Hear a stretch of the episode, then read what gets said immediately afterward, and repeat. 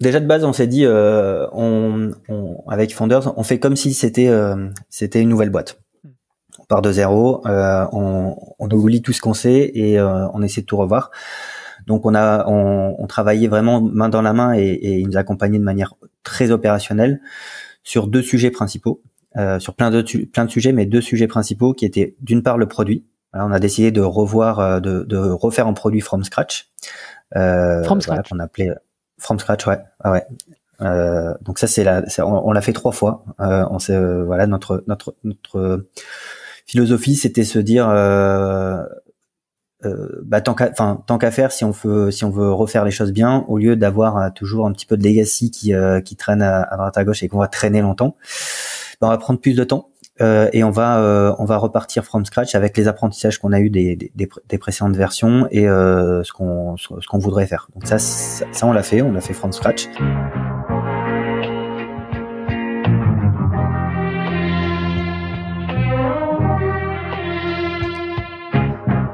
Bienvenue dans SaaS Club, le podcast qui vous partage les recettes gagnantes des SaaS français.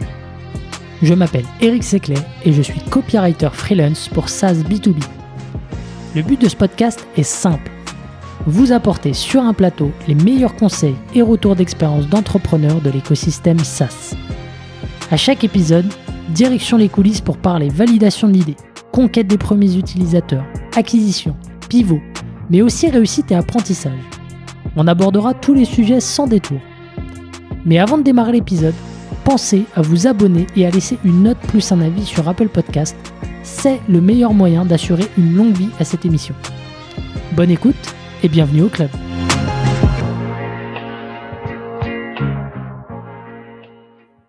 Allez, c'est parti. Je suis avec Luc, Luc le cofondateur de Usign. Bienvenue Luc.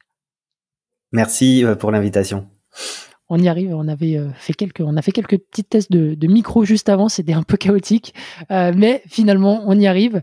Euh, donc Usign, ça a été fondé en 2013. c'est plutôt jeune, donc ça commence à, ça commence à, ouais, ça commence à bien s'implanter. Exactement. 177 personnes à date, c'est ça? Tout à fait, 177 euh, personnes euh, au moment où on se parle. Ouais, ouais, parce que comme euh, comme on se le disait en off, ça va continuer à recruter. D'autant plus que vous avez passé la barre des 10 000 clients récemment, donc c'est un super milestone. c'est quoi un peu la répartition entre France et les autres pays? Donc la France représente la, encore la grande majorité de nos clients. Mhm. Aujourd'hui, hein, c'est 90% en France, 10% euh, à l'international, avec euh, deux pays euh, sur lesquels on s'implante et on accélère fortement, qui sont l'Allemagne et l'Italie. Ok, très bien. on aura l'occasion de revenir là-dessus. Et bah, vous avez été assez bien fundé depuis le début. Vous avez fait un site à 3,5 millions, puis en juin 2021 une série A de 30 millions. Euh, vous avez la particularité en plus d'être passé euh, par, euh, enfin, d'avoir un passif avec eFounder sans, sans avoir été lancé avec eFounder. Donc ça va être, ça va être marrant à décortiquer parce que c'était un événement assez marquant. Exactement. Exactement. Oui, oui c'est. on a, on a, on a rejoint eFounders et eFounders nous a rejoint. voilà, mais en tout cas, ça a été, c'est une expérience très, très, très intéressante et qui a changé un peu la donne chez Usain. Trop cool. On va revenir là-dessus. Mais avant ça, bah, écoute, Luc, je te laisse tout simplement te présenter, nous dire un peu ce que tu as fait avant de monter Usign et, euh, et où est-ce que tu en es aujourd'hui. Ok, bah avec plaisir. Donc moi, je suis Luc, cofondateur de, de Usign. Euh, j'ai 34 ans. Et euh, Usign, c'est une boîte que j'ai créée il y a, il y a bientôt euh, bientôt dix ans. Donc avant Usign, j'ai fait euh, des études.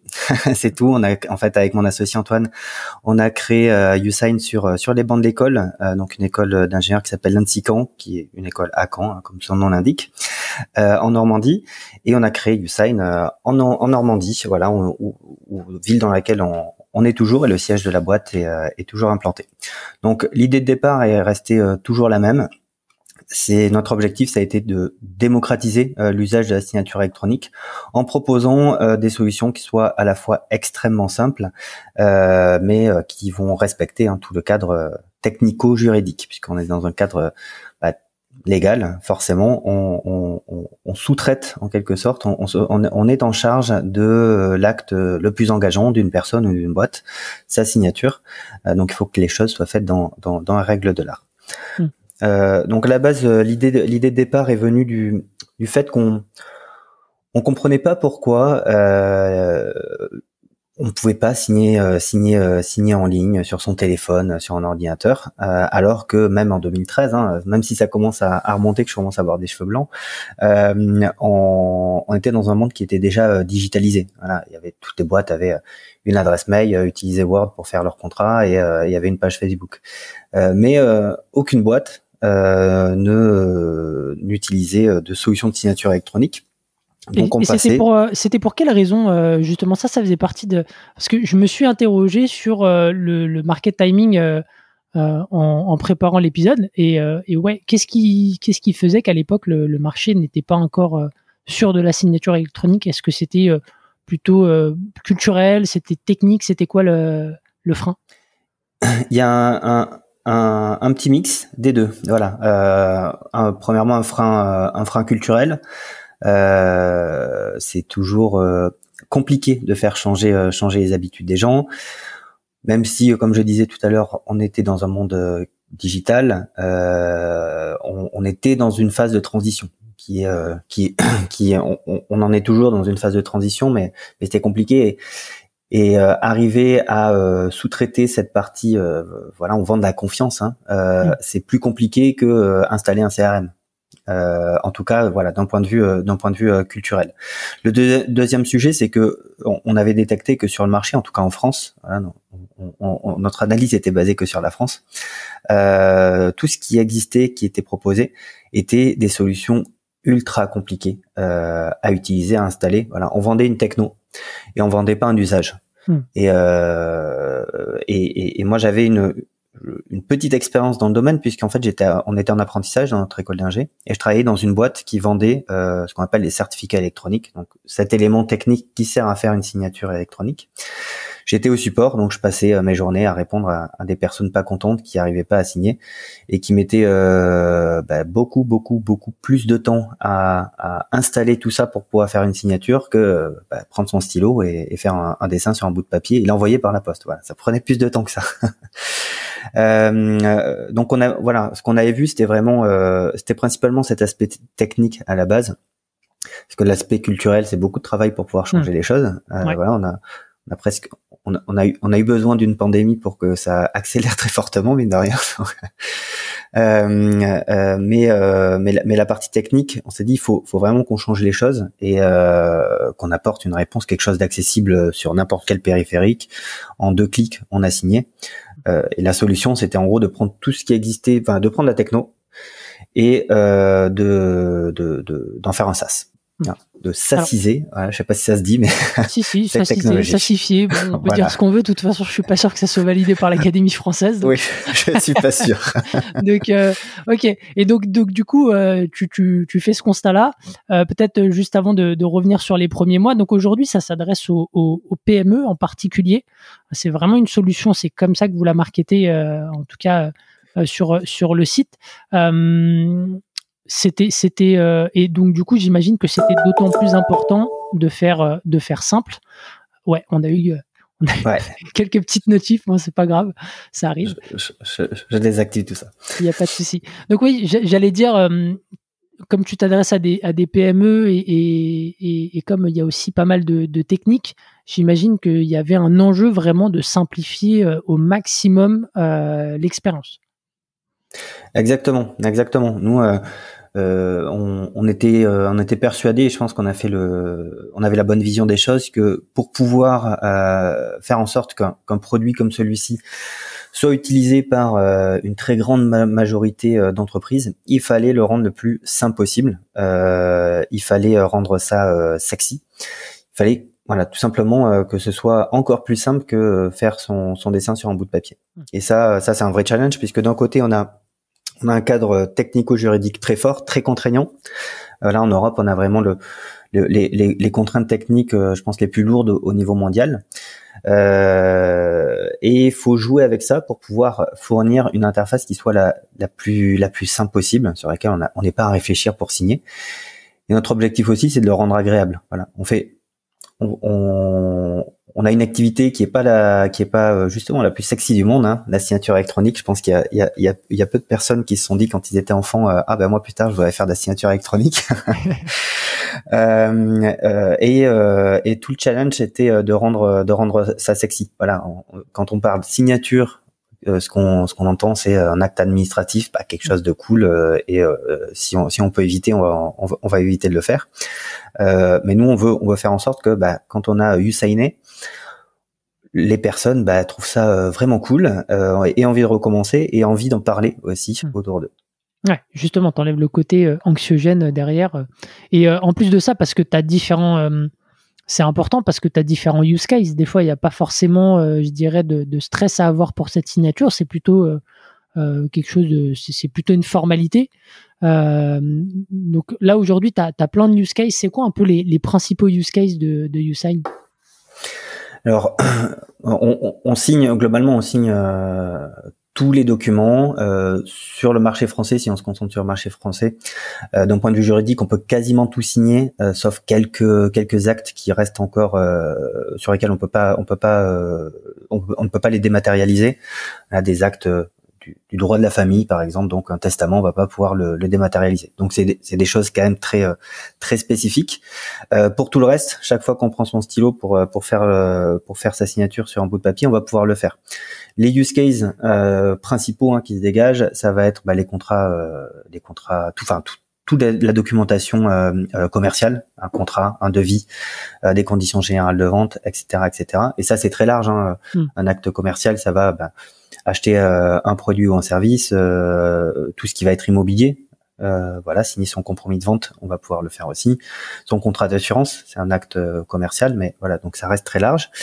On va avoir des cas d'usage assez récurrents sont dans le, le, RH, signer son contrat de travail. Voilà. Mmh. là où on a beaucoup de volume, c'est dans le monde de l'intérim. Bah, forcément, et c'est énormément, énormément de, de flux de papier, avec mine de rien des contraintes euh, il y a des risques euh, juridiques et financiers forts si c'est pas fait dans les temps.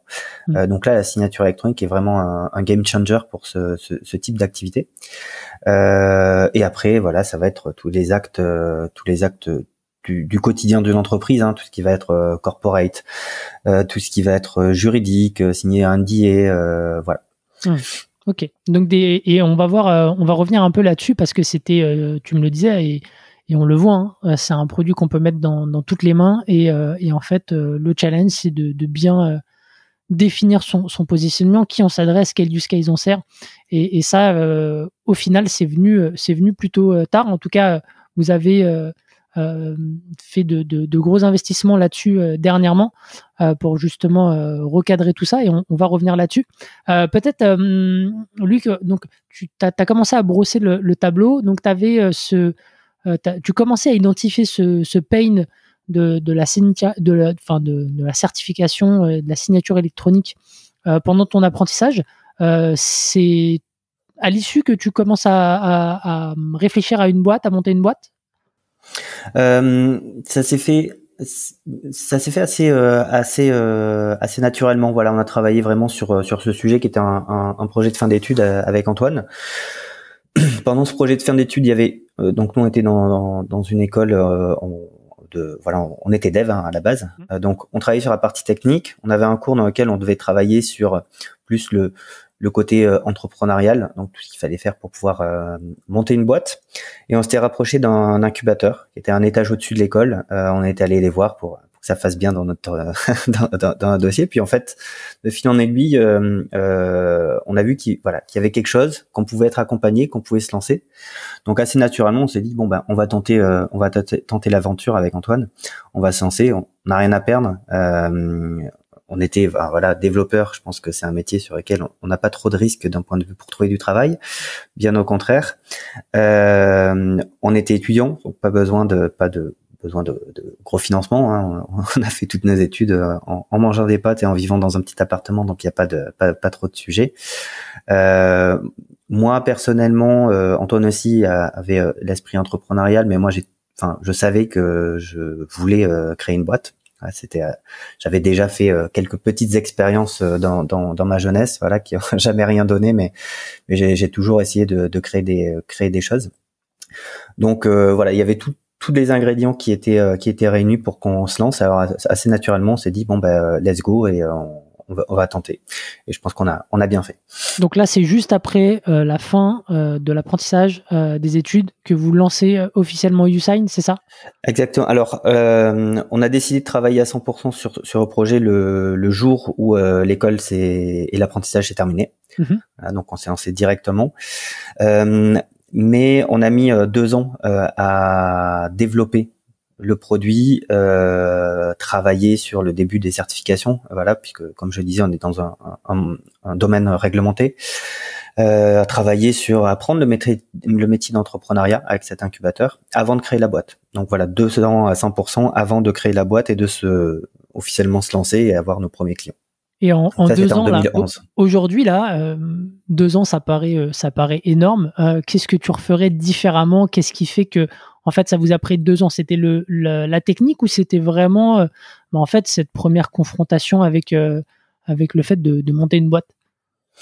Euh, ce que je, enfin, je, sais ce que je referais différemment. la première chose, c'est avant de, vraiment commencer de de développer le produit parfait qu'on a qu'on avait en tête, c'est déjà aller voir des clients, enfin des prospects en tout cas en parler euh, et essayer de vendre. Voilà. Nous, on a eu de la chance que ça ait réussi. Maintenant, euh, ce que je vais conseiller, c'est bah, déjà va voir si ça peut intéresser quelqu'un avant de perdre euh, et de, de, perdre du temps. Ouais. Voilà. Si, si on avait passé deux ans et au final on arrive, on présente notre produit et on nous dit, bah, en fait, on n'en veut pas et il n'y a pas de marché, ça sert à rien. Donc ça, c'était plutôt le côté développeur, 100% 100% développeur technique on sort pas trop de notre zone de confort et, euh, et on, on, fait ce qu'on sait faire avant, euh, avant de faire ce qu'il faut faire.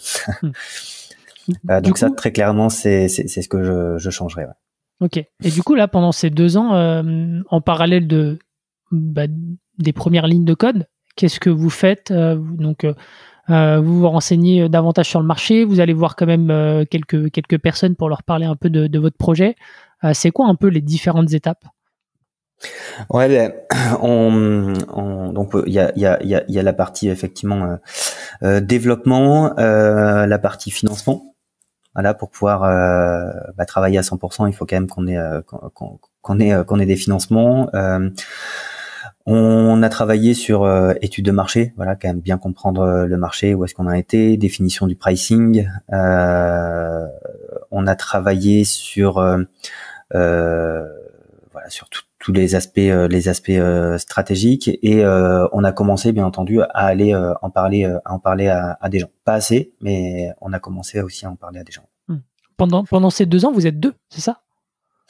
On est on est ouais pendant ces deux ans on est deux on a eu quelques stagiaires mais mais très peu et rapidement on a eu notre premier employé qui qui est arrivé Kevin et qui est toujours là d'ailleurs c'était, c'était quoi? C'était, euh, c'était un dev? C'était euh, pour le marketing? Un dev, ouais. Ouais, un dev. Et, c'est toujours un dev. Hum. Et, la question que, que, je me pose aussi, c'est est-ce que euh, c'est la contrainte technique qui faisait aussi que la première marche pour ton produit, elle était assez haute, qui fait que ça vous a pris, ça vous a pris deux ans, ou est-ce que comme ça forcément il y a oui il y a il y a il y a un aspect un aspect assez fort enfin un, un time to market qu'on pouvait pas réduire euh, voilà, on peut pas y aller avec à deux en tout cas. J'étais slide à deux, ouais, ouais, ouais. Ouais, ouais, ça, ça, ça, c'est, ça c'est sûr. Donc, il fallait quand même avoir euh, un produit, prouver ce qu'on pouvait faire. On a dû faire quand même des pas mal de validations technico-juridiques, montrer ce qu'on faisait. Euh, voilà, c'est, on peut, on peut comparer ça. Vraiment, c'est un domaine qui se compare au, à celui euh, du domaine bancaire. Hmm.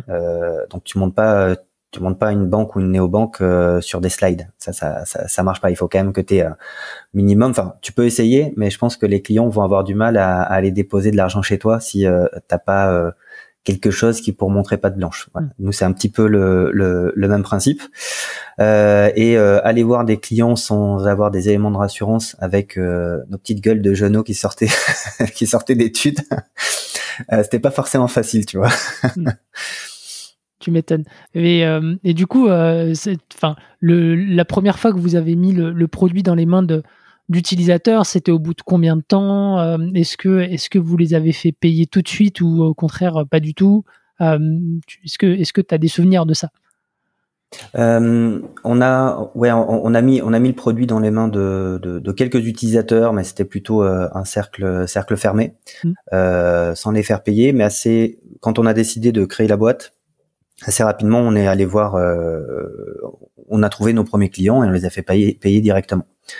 Voilà, donc euh, notre premier client, c'était un, un, laboratoire euh, qui s'appelle Quatral euh, en, Normandie euh, qui, qui, qui, nous a fait confiance, avec qui on travaille toujours. et on était, bah, ça je me rappelle, on était très content d'avoir notre notre premier client, à part que c'était sur sur sur un produit qui n'existait pas encore, mais. et c'était alors c'était dur justement d'avoir ces, ces, ces premiers clients. Enfin, là vous lancez le produit deux ans après, donc en gros c'était, ça nous amène quand C'est en 2015 Ça, c'est 2013. 2013, ah. en fait, on a commencé en 2011 vraiment à travailler sur le sujet. On a créé la boîte en 2013. Ah, d'accord. Pendant ce temps de développement, on n'a pas créé la boîte. Euh, Ça ne hmm. servait à rien quoi, de créer. Ok. Et donc, euh, donc là, euh, donc tu as, ce premier client. C'est au bout de euh, d'un certain nombre de, de mois. Est-ce que les, les suivants arrivent rapidement de ton côté ou est-ce que ouais euh, non, on a, je pense qu'on a mis, euh, on a, on a dû mettre à peu près euh, un an avant de vraiment enclencher, euh, enclencher la machine, quoi. Voilà, c'est la première année était assez, assez longue avec des des cycles de vente en fait qui étaient relativement longs parce que parce que il fallait, on était dans un, enfin un momentum où la signature électronique, c'était euh, vraiment pas connu. Et pour ceux qui connaissaient, c'était quelque chose de très compliqué vis-à-vis de, des expériences qu'ils avaient. Donc, c'était pas leur sujet. Euh, on était euh, voilà une boîte, une boîte très jeune et les questions, bah voilà, des questions de pérennité quand on confie, on confie la signature de ces de ces documents. Bah, il faut qu'il y ait un minimum de, de confiance. Donc, il fallait prouver qu'ils pouvaient avoir confiance en nous. Donc ça, c'était quand même pas mal de travail, euh, beaucoup d'échanges avec les clients. Euh, et ensuite, fallait, euh, fallait, fallait démarrer, euh, lancer les choses. Donc au départ, en fait, il y avait quand même beaucoup, enfin, des cycles de, de vente qui étaient très longs, qu'importe la taille de l'entreprise. Hmm. Ok, ouais, parce qu'il y avait cette confiance à créer euh, de la part d'une boîte qui, qui débutait. Et, ok. Exactement. Et au départ, en plus, on avait euh, on n'avait pas de certification. On avait travaillé euh, sur le sujet euh, et nos premières certifications sont arrivées en 2015. Ça nous a pris deux ans de plus pour pour les obtenir. Enfin voilà, c'est vraiment un, un, gros travail pour pouvoir pour pouvoir obtenir ce, ce type d'agrément. Donc il fallait encore plus rassurer sans les certifications et, et, réussir à vendre sans les certifications qui sont pas obligatoires hein, pour ce type mmh. de, de produits mais si tu veux exister sur le marché, euh, il faut les avoir. Quoi. mais du coup, ça veut dire qu'au début, euh, euh, j'allais dire, tu, tu prends les, les clients qui, qui veulent bien signer avec toi. C'est-à-dire que tu peux pas forcément ah. avoir un positionnement hyper hyper précis au début. Tu es obligé de déjà d'engranger quelques clients avant de de derrière pouvoir exactement ah bah, oui au, au, début ça c'est sûr on faisait pas les difficiles ouais. ouais non on prenait prenait tout. Euh, euh, on n'avait pas défini de, positionnement particulier. Après, nous, on a, un produit qui est hyper intéressant, c'est-à-dire que toutes les entreprises, potentiellement même les particuliers, euh, signent des documents. Donc, ont ou vont avoir besoin de, enfin, vont mettre en place la signature électronique. Ça, c'est, ça, c'est sûr. Enfin, moi, ma vision, c'est qu'un jour, le, dessin sur un bout de papier, ça sera plus légal. Euh, et, et, quand on expliquera ça à nos enfants, ils comprendront pas pourquoi on avait confiance en ça, mais ça c'est un autre débat. Euh, donc on a un marché qui est très large. La petite boîte, euh, enfin ça va de l'indépendant euh, au grand compte CAC 40, tout secteur, tout secteur confondu. Et dans une entreprise en plus, tous les services signent des documents à tous les étages. Voilà. Un employé quand il arrive, il signe un document et le patron signe des documents aussi. Donc c'est c'est hyper large d'un point de vue horizontal, mais également euh, vertical. Donc c'est un marché qui est juste euh, juste euh, énorme et qui est tout juste en, en, création. Mais la problématique, c'est que quand on démarre une activité, mais même avec une boîte de la taille, on peut on peut pas cibler tout le monde. Si on se concentre pas sur quelque chose, on, on est on n'est pas efficace. Du coup, vous êtes focus sur quoi au début Au début, on s'est focus sur sur euh, on s'est pas focus. voilà, de, de, manière très concrète, au début, on s'est pas focus on a, on a quand même basé notre stratégie principalement sur de, de l'inbound, euh, assez, dès le début euh, ouais, dès le début. Euh, et aujourd'hui, l'inbound représente encore 85% de notre de notre business. Hein. Mm. Donc, on a vraiment une machine inbound qui qui tourne qui tourne très bien. Euh, ça, ça, ça, je sais pas si c'était une bonne chose, tu vois. Euh, avec du recul aussi, je, je le changerais. C'est-à-dire que c'était plus, euh, plus par confort, parce que euh, prendre son téléphone pour appeler des gens qu'on ne connaît pas, c'est pas facile. Euh, déjà, c'est pas facile pour un commercial, donc pour des, pour des técos, c'est encore plus difficile. Euh, et, et voilà, enfin, du, du, du market, du market, c'est quelque chose qui est quand même plus technique. Euh, enfin voilà, on peut rentrer dans des choses beaucoup plus beaucoup plus techniques euh, avec euh, toute la mode du gros qui s'est lancée et qui forcément nous intéressait nous intéressait plus que que faire de la prospection. Mais pour commencer et enclencher une machine d'inbound qui marche, ça prend du temps. Hmm. Ça c'est pas comme ça. C'est pas on on pas un billet ça et, et, ça se lance. Non, il faut que tout tout se mette en, en œuvre. Après ça commence à enfin voilà là ça, ça marche ça marche vraiment très bien. C'est une superbe, superbe machine de, croissance. Euh, mais pour aller vite, euh, bah, il vaut mieux faire, euh, vaut mieux concentrer son temps à aller chercher des clients soi-même. Et en plus, mmh. on apprend énormément de choses. Tu parles avec des gens, tu as, un feedback direct des prospects ou des clients. Ça a une valeur, ça a une valeur énorme quand on lance une activité. Mmh.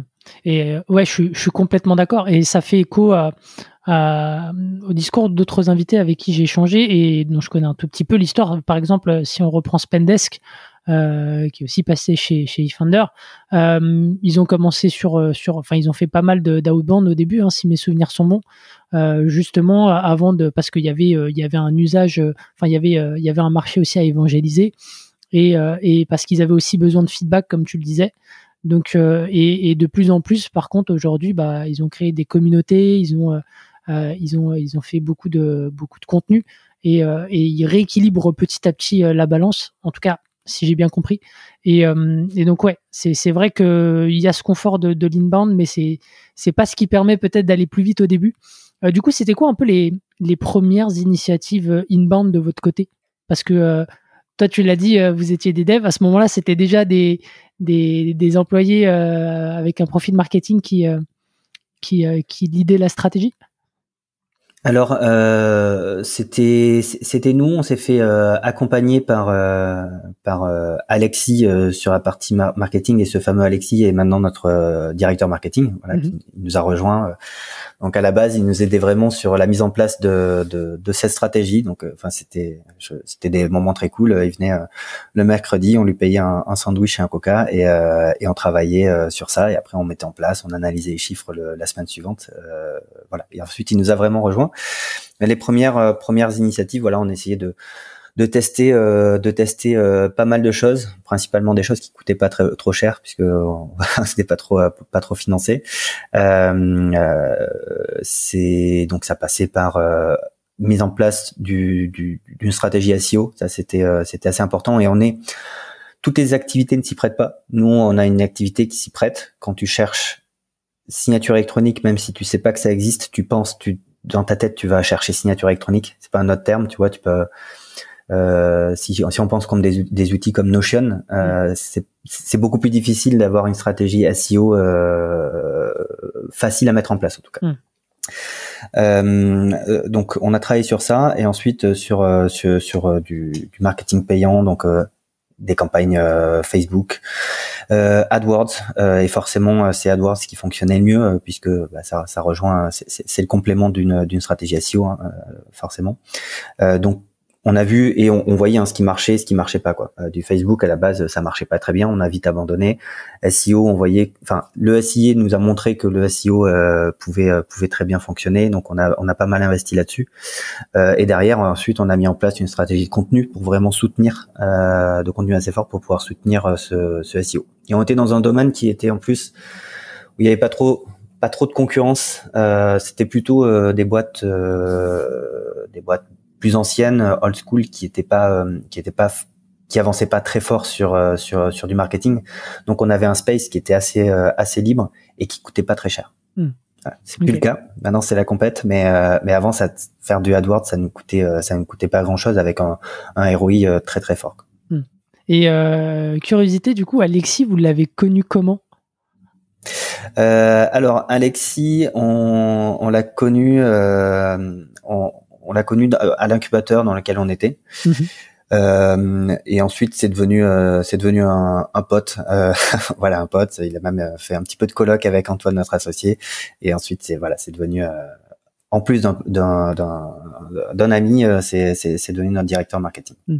Longue histoire. Ouais, super. Ouais, exactement. Du coup, là, entre 2013 et 2019, je fais, je fais une avance rapide. Euh, c'est quoi, euh, c'est quoi un peu les, les, milestones? Vous en êtes où avant qu'on passe à la suite euh, Parce qu'il y a à, partir de 2019, il y a tout qui va s'enchaîner. Il y a deux événements majeurs, on le disait en intro, le Covid et, ta, ta, restructuration de capital arrivée avec et l'arrivée d'Ifounder. donc ouais, c'est quoi un peu en 2019 la photographie de de, de donc, ce qui, s'est passé pendant cette période, les événements euh, importants euh, et marquants, on va dire. Euh, le premier, ça a été l'obtention de notre certification, qui a, vraiment permis d'enclencher les choses d'un point de vue développement commercial, puisque c'était beaucoup plus facile de convaincre quand on montrait non mais on a un papier du gouvernement, donc vous pouvez y aller, forcément. donc ça, ça, ça, nous a permis de faire une première première levée de 500 000 euros. Mhm.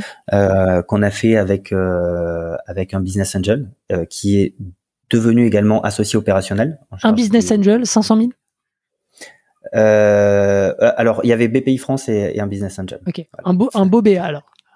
Euh, ouais, ouais, ouais, ouais, exactement, et qui était devenu euh, associé, euh, donc vraiment euh, opérationnel chez nous, et qui était directeur commercial en gros. il gérait toute la partie business. ensuite, donc là, on a on a continué à, à, à, grandir sur le sur le marché français. On a fait ensuite une une, une autre levée de fonds de 3 millions d'euros. Euh, avec des fonds, euh, on va dire institutionnels, qui qui sont rentrés, c'était en 2000, 2017, euh, si je ne me trompe pas, 2017 ou 2018. Euh, et là, le but, c'était vraiment de, d'accélérer notre développement sur le marché français, de mm. prendre une position de, de, leader. Euh, et ça n'a pas duré très longtemps, on va dire, avec avec eux. On n'avait pas des, on n'avait pas de bonnes relations. voilà, plus une, une, question de fit qu'autre chose puisque on avait une boîte euh, qui fonctionnait très bien, on était au-dessus du plan, euh, pas de problème de, de, de, cash, tout allait bien. Euh, plus une un problème de communication, problème de communication. Voilà, on n'est pas, pas, du tout aligné. petit problème aussi avec notre notre associé, voilà, ce, ce BA qui est qui est rentré, qui est devenu associé opérationnel. des on a dû arrêter de travailler euh, travailler ensemble. Et tout ça c'est passé en même temps donc mm. des moments un peu stressants et compliqués tu m'étonnes. Tu m'étonnes. Bah, justement et est-ce que euh, est-ce que ça ça t'ennuie de, revenir euh, dessus tu vois ce soit sur l'invest ou ou peut-être le ouais le le désaccord peut-être avec ton ton associé de, de l'époque de savoir un peu bah, le déroulé et ce que tu en as retenu les tes apprentissages? Euh, non, non, pas, pas, enfin, avec plaisir pour pour revenir de, dessus. Et je pense que c'est c'est important parce que la, euh, la, entre ce qu'on voit, ce, qu'on peut voir et entendre sur les startups qui euh, qui qui croisent, qui, qui, qui ont des très grosses croissances où, tout se passe bien. Généralement, bah, forcément, on va pas marketer euh, ce qui ce qui se passe pas bien, mais dans beaucoup de startups, il y a plein de choses qui se passent pas bien. C'est c'est montagnes russes et c'est montagnes russes tous les jours. Donc donc c'est important de revenir sur des moments et des moments qui sont qui sont qui sont durs, compliqués à compliqués à, à gérer. Euh, donc euh, ouais, et, et, euh, et, derrière aucun jugement de valeur hein, sur euh, sur les personnes, les fonds ou autres. Euh, c'est plus qu'à un moment donné, il faut trouver un alignement. Euh, il faut qu'il y ait un, un, réel alignement sur la, la vision et les envies les envies personnelles. et là, c'est quelque chose qui qui n'y avait pas. Voilà. Nous, on, on, avait des très bonnes relations. On pouvait avec cet, cet associé, on s'entendait, on s'entendait, on s'entendait très bien. Néanmoins, on n'avait pas la, même vision, les mêmes envies. Il y avait euh, euh, plusieurs euh, sujets qui pouvaient expliquer ça. Lui, il avait créé une boîte qu'il avait déjà revendue. Il avait déjà un, succès et voilà, il était il était tranquille, on va dire, financièrement. pas le même âge. Ce qui fait que et nous nous notre envie c'était de, tout cartonner donc on, on, avait la différence entre quelqu'un qui voulait enfin voilà, ça c'est mon, analyse personnelle. Hein, je, dis bien, ça sera peut-être pas la sienne ou, ou, celle d'autres personnes d'ailleurs qui ont pu suivre l'événement, mais moi, moi, je pense que une différence entre ben, nous qui voulions créer une, voilà, un leader européen, un gros mastodonte, quelque chose qui va très vite, donc derrière, ce que ça demande, c'est une implication à 500% et énormément de travail, euh, versus quelqu'un qui voulait plus une une une boîte euh, stable, rentable, euh, ce qui était voilà tout à fait tout à fait louable et, et une vision qui s'entend tout à fait et qui se développe tranquillement. Donc un peu moins de travail et enfin c'est c'est deux boîtes et deux profils de boîtes deux styles de, de croissance différents. Voilà et au début, ça se voyait pas trop, mais au bout d'un moment, euh, en fait, on, c'est très difficile d'avancer dans, dans, la même direction parce que les rythmes sont pas pareils, parce que bah, les prises de décision euh, sont pas les mêmes. On prend pas les mêmes décisions dans, dans un type de boîte euh, ou dans l'autre. Euh, donc des alignements et au bout d'un moment, on peut plus travailler, on peut plus travailler comme ça, quoi. Hmm. Et c'est pas sain, c'est pas sain. Donc il, il, faut trouver euh, des solutions. Il y en a pas dix mille. Et au bout de combien de temps, euh, enfin, au bout de combien de temps, euh, vous vous êtes dit, euh, bah non, là, c'est plus possible et ça impacte trop le business? Ça, ça, ça, ça, ça a duré, ça a duré trois, trois ans, un peu plus de trois ans, trois, trois, quatre ans, trois, quatre ans. Voilà. Euh, au départ, en fait, euh, enfin, il, il, a fait, euh, il a fait euh, énormément de bien à la boîte aussi, puisque il a géré le business et il nous a fait vraiment, vraiment grandir et, et, prendre une autre dimension. Mais au bout d'un moment, voilà, ça, ça, ça matchait plus et il y a un, il y a un point de rupture quoi. Il y a un point de rupture où on s'est dit non, bah non, stop. Il y a, c'est plus possible. On en a parlé ensemble avant mm. euh, sur euh, ce qu'on voulait, comment on voulait les choses, euh, mais voilà, euh, ce que j'ai appris, c'est qu'on on change pas, on change pas les gens. Euh, c'est pas le rôle, c'est pas notre rôle, c'est pas le rôle d'une boîte de changer les gens. le rôle d'une boîte, c'est de, fin, de, de faire grandir, avancer, d'apprendre des choses à des gens, mais pas de, de, de changer la manière dont dont sont les gens fondamentalement. donc là, ça matchait plus avec les avec les investisseurs euh, ces, investisseurs, bon, dès le départ, ça s'est mal, ça s'est mal passé. on n'était pas d'accord sur euh, sur sur euh, sur sur la valo. On a eu euh, des le premier premier board des, des, points de blocage sur des, des, des sujets vraiment vraiment vraiment très limites. Voilà, nous on est arrivé après le premier board à aller voir un des fonds en lui disant bon là en fait on va pas pouvoir le faire donc on, on, on te rend l'argent et on arrête de mm. travailler ensemble. Quoi. Euh, voilà, on est arrivé à ce moment-là. premier board, ouais. Mais tu m'avais dit, euh, tu m'avais dit que, euh, enfin, je, dis ça aux auditeurs parce que parce que je pense que c'est c'est hyper important de de réussir à trouver les, bons partenaires. Tu quand même enfin, il me semble que tu avais quand même un peu de, doute au début. Enfin, tu vois, c'était pas euh, du, du, 100%. Euh, et en fait, euh, par la suite, ça s'est confirmé au final. Exactement, exactement. On, on, avait un peu de doute. Après, on était dans dans une une position où bah, il fallait trouver quand même du financement. Euh, nos deux premières levées de fonds ont été euh, très longues, très très dures hein, pour trouver euh, les 500 000 et les 3 millions. Euh, ça nous a pris à, plus d'un an à chaque fois. donc on pouvait tenir encore un peu plus, mais y a, on n'avait pas 10 000 options. Mmh. On avait des doutes. Euh, et euh, la fameuse maxime quand il y a quand quand il y a des doutes, il y a pas de doute. ça s'applique. J'ai jamais vu un cas où ça s'est pas appliqué. Euh, donc, faut vraiment savoir écouter euh, ce, cette petite voix qui qui dit non mais là il y a là il y a un truc. Voilà. Même si on sait pas quoi euh, dire quoi, euh, c'est important d'essayer de, de, creuser ça. Et, et, ça c'est ça s'est révélé vrai assez assez vite quoi. Donc donc derrière le, le sujet c'est que hum, enfin le sujet, je pense qu'on était avec des fonds déjà qui étaient euh, euh qui étaient euh, très généralistes, qui qui n'étaient pas des spécialistes d'un business comme le nôtre, qui est quand même, enfin l'USAS, c'est pas, c'est c'est un business spécifique avec ses codes, avec ses métriques. On suit pas, on suit pas les, les métriques d'un SaaS comme on suit les métriques d'une d'une d'une PME industrielle. Hein, on n'est pas, on regarde pas le plan comptable, on regarde d'autres d'autres éléments, surtout les éléments de croissance.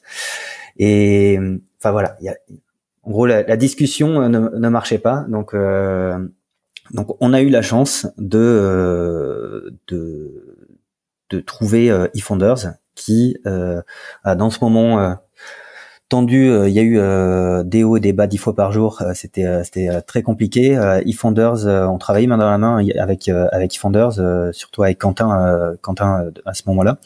Euh, Quentin Nickmans, Nickmans pardon, qui, qui qui nous a bien accompagnés et qui ont repris en fait, ils ont racheté ils ont racheté les parts de ces investisseurs et de notre ancien employé à ce moment-là. Donc c'est comme ça que vous avez réglé le la chose. Ça s'est fait assez rapidement. Enfin, les, c'était coopératif en face. Euh? Euh, non, pas du tout. pas du tout. C'est-à-dire que euh, c'était pas du tout coopératif. Il y avait plusieurs options sur la table. Voilà, ça allait jusqu'à revendre, revendre la boîte et euh, nous dégager euh, en tant que cofondateur. Euh, ça, c'était pas notre option forcément. Mm. C'était l'option euh, du clan d'en face. et on a dû vraiment se battre énormément pour. Enfin voilà, c'était c'était vraiment vraiment intense. À un moment où ça se voyait physiquement qu'il y avait un truc. Euh, tout en faisant tourner de business, tout en faisant en sorte euh, de que les employés ne sachent, enfin voilà les, les protéger de tout ça euh, qu'ils en sachent rien parce que enfin c'est c'est quand même important euh, de de faire en sorte qu'ils soient pas mêlés à ces euh, à ces à ces sujets là euh, sauf certains qui nous ont qui nous ont bien aidés voilà donc c'était c'était un, un moment compliqué et personne enfin tous les tous les intérêts étaient divergents quoi. Hmm. Faut qu'on aille dans le, dans le bon sens au final, on a eu, euh, on a, on a eu raison, on a gagné, on, on est bien content, mais ça s'est joué à, ça s'est joué vraiment à, rien, rien, rien. Euh, mais ça valait le coup, quoi. Mais c'est marrant parce que quand, quand j'ai fait ma, ma, petite recherche, je crois être tombé sur un article de, de Thibaut qui avait publié euh, un médium et, et, il montrait, je crois, la capture d'écran en te disant euh, qu'est-ce que tu deviens et tout. Donc c'est en plein dans cette affaire-là. Euh, ben, euh, c'était avant. Euh, en fait, c'était avant. On, on, a on avait là, là à ce niveau-là avec eFounders, les, les étoiles étaient étaient bien alignées on va dire, mais c'était avant. Alors eFounders, voilà, on n'est pas rentré dans le cadre de leur programme habituel. À la base, c'est eux qui ont les idées, qui testent la boîte et ils vont ils vont mettre ils vont mettre des, des fondateurs, un CEO, un CTO euh, sur euh, sur le sujet. Donc ils sont vraiment quasiment tout le temps à l'initiative euh, des, euh, des boîtes. Euh, nous, on, ça, bah, ça faisait déjà déjà quelques années hein, qu'on existait. on était bien installé, on avait une, une, une, petite équipe, je crois qu'on était une trentaine de personnes à la base. donc voilà, c'était une vraie boîte, vraie boîte installée. Mais le, en fait, on, on se connaissait déjà puisque la boîte, on avait, on a failli la créer avec eFounders à la base. Hmm. On avait entendu Thibaut qui parlait euh, dans, une conf que son prochain sujet serait la signature électronique. Ça faisait deux ans qu'on travaillait, on était sur le point de créer la boîte. On fait ah, on va peut-être lui parler parce qu'ils ils font pas que de la merde chez eFounders, donc ça, peut être intéressant. Euh, et euh, voilà, ça s'est pas fait à ce moment-là ils sont partis sur euh, sur d'autres sujets. Euh, nous, euh, on savait même pas ce que ça voulait dire un investisseur, donc euh, on n'était pas du tout dans ces dans ces ces, ces sujets-là. Mais voilà, on, on, est resté, je vais pas dire proche, mais on, on, demandait quelques quelquefois des, des conseils. voilà, on donnait quelques news. Et à un moment, voilà, il m'a recontacté, il m'a envoyé ce fameux mail sur sur son poste en me disant ouais, qu'est-ce que vous devenez Ça m'intéresse, ça m'intéresse de savoir où vous en êtes. Voilà, on, s'est appelé, on allait on allait d'âge ensemble et on a commencé à échanger. Voilà, à la base, son objectif c'était plus de comprendre euh, le domaine s'il y avait quelque chose à faire ou pas. Euh, mais euh, on a vu que voilà leur vision euh, et notre vision étaient vraiment là. Là, par contre, on avait un alignement parfait sur ce qu'ils imaginaient, enfin comment devait être le, space de la signature électronique et comment on, on, devait, on pouvait créer un leader européen. Mmh. on avait vraiment exactement la même vision. Donc petit à petit, on s'est dit bon, il y a peut-être moyen de faire euh, de faire quelque chose ensemble, de se rapprocher. Mais à la base, il n'y avait pas de question de de enfin de, de, sortir qui que ce soit. Mais au bout d'un moment, on a dit avec Antoine, on s'est dit bon, là il y a, y a un truc, stop. On dit à iFounders, euh, ben, on arrête les discussions parce que euh, parce que euh, on a un sujet à, à d'abord à traiter en interne. Mhm. Euh, et si vous voulez, on reprendra. Mais mais nous, on a on peut pas, on a besoin de, de, de travailler sur ça. On leur a expliqué la situation. Ils ont fait ok, ben on va pas on va pas arrêter les discussions et on, on peut vous aider. Euh, nous, ça nous va aussi et on peut. Il y a quelque chose à, à faire ensemble. Donc ça et euh, voilà là, là là on était on, on était très bien alignés autant sur la vision que sur le timing de, de, de tout ça en, en, fin de compte. Ok. Voilà. Donc et là ils reprennent. Ça, ça, nous a aidé. Donc là ils reprennent les, les parts, hein, c'est ça euh, de, Voilà, c'est ça. Ils reprennent euh, avec euh, avec Antoine on, on on reprend aussi euh, une, une, petite partie. On s'est euh, on s'est endetté, euh, voilà, à titre perso pour reprendre pouvoir reprendre une, une, une petite partie et garder la majorité sur sur la boîte à ce moment-là. Mmh. Ouais, c'est quoi peut-être avant de de, de par parler, je dirais du, du renouveau avec eFounders et, et, et tout ce qui va suivre derrière. C'est quoi un petit peu tes, tes apprentissages, tes conseils pour éviter ce genre de, de galère et, et gérer ce genre de crise? Euh, déjà le, enfin le, le, le, plus important quand on s'associe, voilà, moi j'ai connu, euh, on a connu euh, un moment où ça s'est, ça s'est, enfin ça s'est pas bien passé. Il y a eu, il y a eu divergence. Hein, derrière, il y a, rien de grave. On a le droit de, de, de pas être d'accord sur certains sujets. Et, et à l'inverse, avec Antoine, ça fait, bah, fait plus de dix ans qu'on est associés et on est toujours très très bons potes et, euh, et, on travaille toujours très très bien ensemble. Donc vraiment asso association parfaite. Donc j'ai un petit peu les deux. Euh, le chose, euh, la chose importante, c'est c'est de parler, d'être vraiment transparent. Voilà. Poser toutes les questions, surtout les questions qui fâchent, avant de, de s'associer. Il euh, n'y a pas de mauvaise réponse là-dedans. Par contre, euh, il faut qu'on soit que les choses soient dites et qu'on soit d'accord euh, sur euh, sur ce qui en est. Donc, ça va être des questions sur qui a vraiment, enfin qui, qui, prend une décision finale. Si on est deux, bah, c'est important de, de, dire les choses sur. comment on se, on voit dans, dans la boîte Est-ce que est-ce qu'on se voit bah, c'est la boîte dans laquelle on veut travailler toute sa vie ou c'est une boîte qu'on veut revendre dans trois ans? Si on n'est pas aligné sur le sujet, euh, faut le savoir en amont quand même, mm. que ce soit pas une surprise. Euh, sur euh, des questions de, de salaire aussi, euh, niveau euh, les, les, besoins qu'on va avoir, hein, en fonction du, du, stade de vie dans lequel on est, on peut ne pas avoir les les, les, les mêmes besoins, les mêmes envies. Hein. Si, si tu es étudiant, t'as pas besoin de forcément forcément beaucoup. Euh, si euh, si t'es père de famille avec trois enfants et euh, et euh, t'as des crédits sur le dos, ben, à un moment donné, pour, faut que tu faut que tu aies un minimum pour pouvoir euh, vivre ou survivre. Donc ça c'est important parce que bah, au départ c'est c'est forcément c'est la boîte qui va qui va le payer. Ça ça influe sur euh, sur est-ce que tu vas pouvoir recruter ou pas une personne une personne de plus, sur quel est le financement qu'il va falloir aller chercher. Voilà. Beaucoup beaucoup de questions à se poser. ne pas hésiter vraiment euh, évoquer tous les sujets euh, qui peuvent se passer quand euh, les choses les choses iront mal. Et s'il y a un doute, voilà. Ça c'est. Mais parfois il, y a, il peut ne pas y avoir de doute hein, et ça peut mal se passer. ok, super. Euh, voilà. Donc ça c'est important sur la partie investisseur. Euh, euh, ça aussi, enfin voilà, euh, l'image qui est euh, vraiment utilisée, qu'on m'a toujours sorti, c'était c'est comme un mariage. et oui, je confirme, c'est vraiment comme un mariage. Et dans un mariage, au bout d'un moment, il peut y avoir des divorces et des choses qui se passent mal. donc les, investisseurs, faut quand même euh, qu'il y, ait, qu y ait une bonne relation, faut comprendre leur leur la politique d'investissement, ne pas hésiter. Eux vont faire des due diligence, donc analyser si tout ce qui se passe dans la boîte on a le droit de le faire aussi. Donc, on mm. appelle euh, des gens du portefeuille, euh, les, les CEO, et on leur demande franchement comment euh, comment comment ça s'est passé. Ça, c'est hyper important. ça donne mm.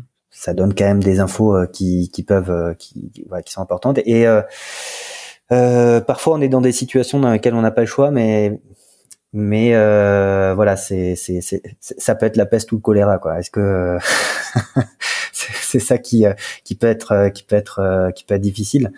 Et derrière un, un, un investisseur avec qui ça se passe mal, mine de rien, ça freine beaucoup de choses. Voilà, ça monopolise le temps de travail des des founders ou des personnes présentes au, au, board. Et ce temps de travail, surtout quand on, on est une boîte jeune, il est censé être là pour pour aller chercher des clients et pour faire du business. Quoi. Hmm. Ok, super. Merci euh, beaucoup hein, pour ces euh, apprentissages. J'aime beaucoup les questions euh, que tu as posées pour, pour déterminer si on, si on est aligné avant de se lancer. du coup, on passe à la suite. eFounder arrive au capital. La boîte prend une sorte de, nouveau départ.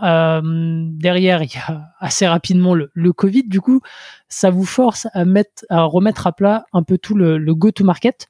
Euh, parce que comme on le disait, bah, le produit, euh, on peut le mettre dans, toutes les mains, euh, mais il y a un moment donné, il faut bien se positionner pour pouvoir se focus dans, sa stratégie commerciale. c'est quoi les, premières réflexions avec ton équipe, avec eFounders, pour tout remettre à plat? Donc déjà de base, on s'est dit, avec Founders, on fait comme si c'était une nouvelle boîte. On part de zéro, on oublie tout ce qu'on sait et on essaie de tout revoir. Donc on a on, on, travaillait vraiment main dans la main et, et il nous accompagnait de manière très opérationnelle sur deux sujets principaux, euh, sur plein de plein de sujets, mais deux sujets principaux qui étaient d'une part le produit. on a décidé de revoir, euh, de, de, refaire un produit from scratch. Euh, from scratch. on appelait from scratch, ouais, ah ouais.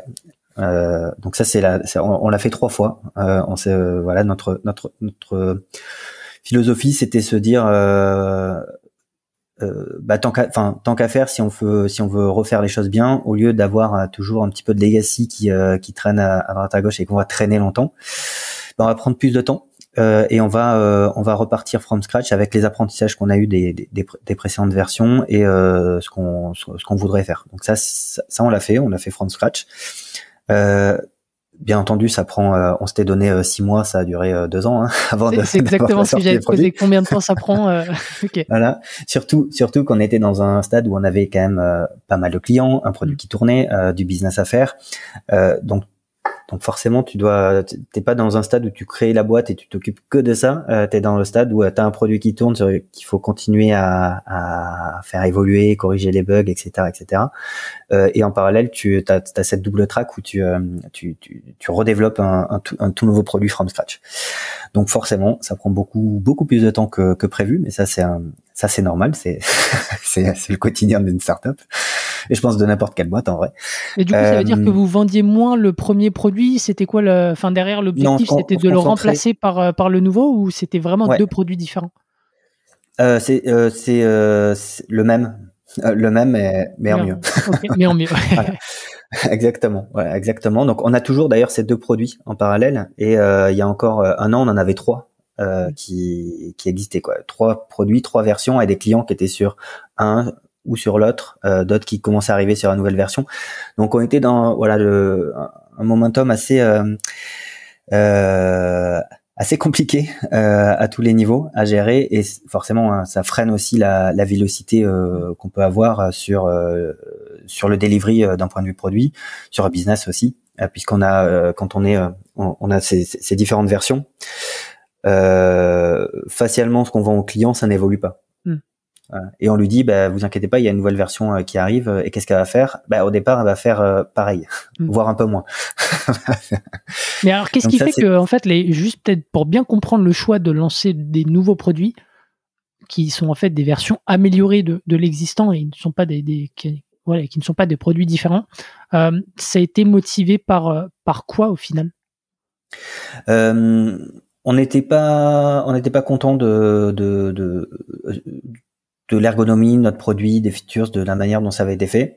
Et, euh, et on voulait euh, et Founders non plus. Et ils avaient aussi leur, leur vision. Donc on a vraiment mixé.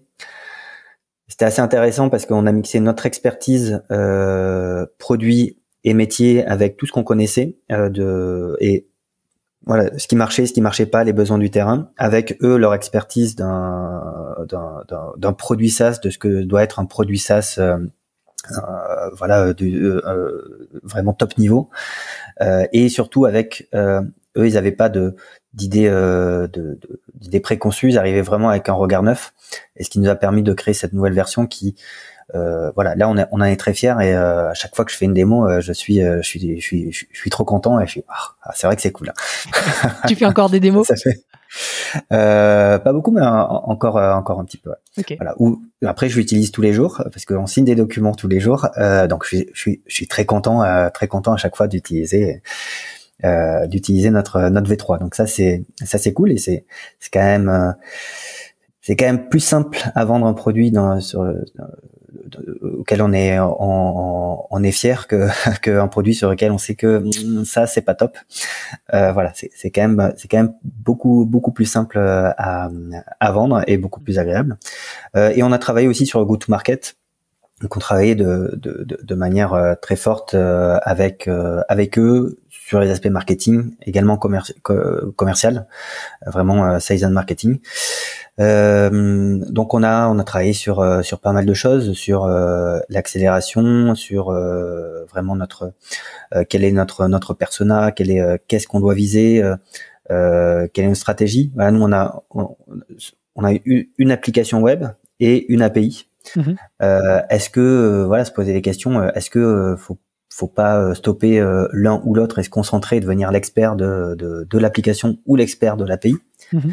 Euh, revoir euh, revoir euh, le, le, pricing, enfin voilà, énormément de sujets sur lesquels on travaillait main dans la main ensemble pour arriver au final à, à définir un focus précis sur sur les, les TPE PME voilà, parce qu'on on a pu tester, analyser pas mal de choses. Quels étaient les secteurs? Est-ce qu'il faut se, se, spécialiser sur un secteur d'activité? Je sais pas, devenir le, hmm. la signature électronique euh, euh, des notaires, de l'immobilier. Je, je Puis au final, non, on, on s'est dit, enfin, le, la, la, la, décision qu'on a prise, parce qu'il y avait plein d'options, vraiment plein d'options, mais beaucoup d'options. Il n'y avait pas beaucoup d'options euh, qu'on considérait comme étant mauvaises.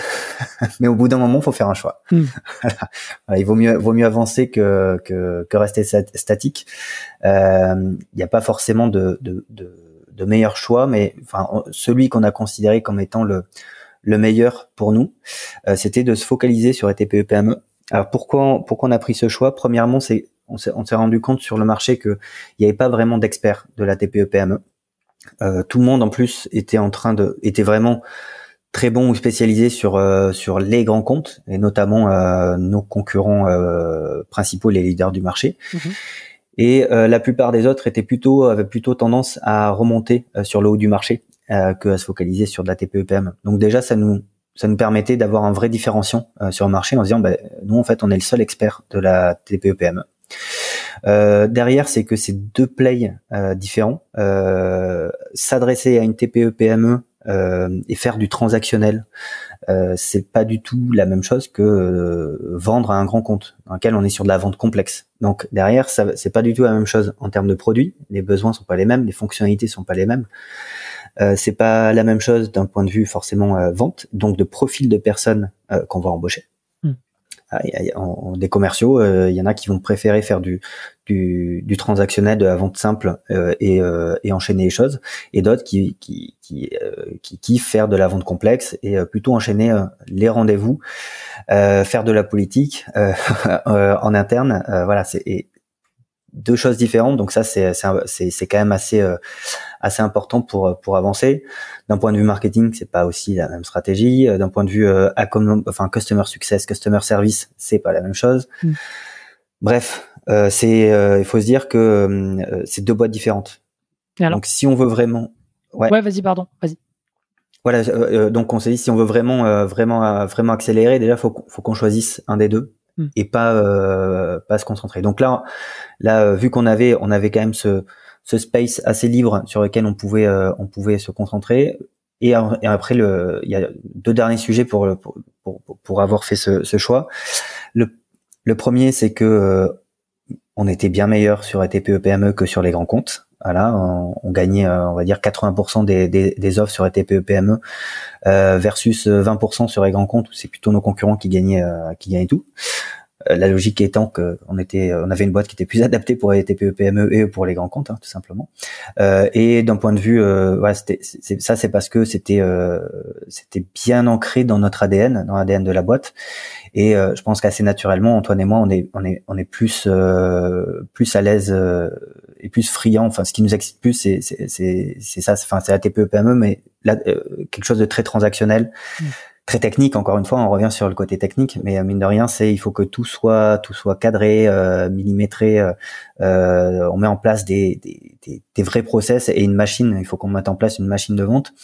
Et, et derrière, il faut qu'on mette en place aussi un, un, produit qui arrive à se vendre à se vendre tout seul. Et ça, ça c'est quelque chose dans lequel on on, est beaucoup plus, plus à l'aise. Donc on a pris ce, ce focus et on, on a décidé aussi de d'être radical là-dessus, c'est-à-dire euh, être radical. Aujourd'hui, quand on a une boîte de plus de 1000 personnes, ah, c'est la frontière euh, frontière qu'on a qu'on a prise, euh, ben euh, on va lui dire on va lui dire non.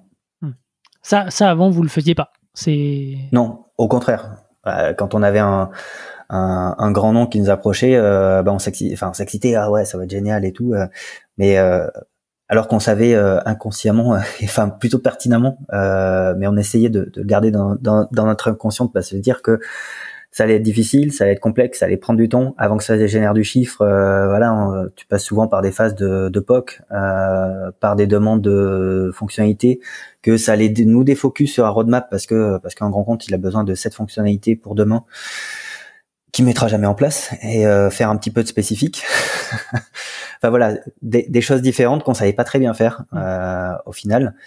Euh, donc là, là, le fait de dire non, c'est c'est vraiment pas facile. Euh, de dire non, hein, c'est quelque chose de pas facile, euh, mais c'est salvateur euh, quelque part et ça permet, ça fait du bien. Une fois que tu as dit, le sortir c'est dur, mais une fois que tu as dit, fait, en fait ça va faire du bien parce que je sais que derrière je vais pas avoir, enfin toutes ces problématiques et je vais pouvoir me concentrer sur ce que je sais faire.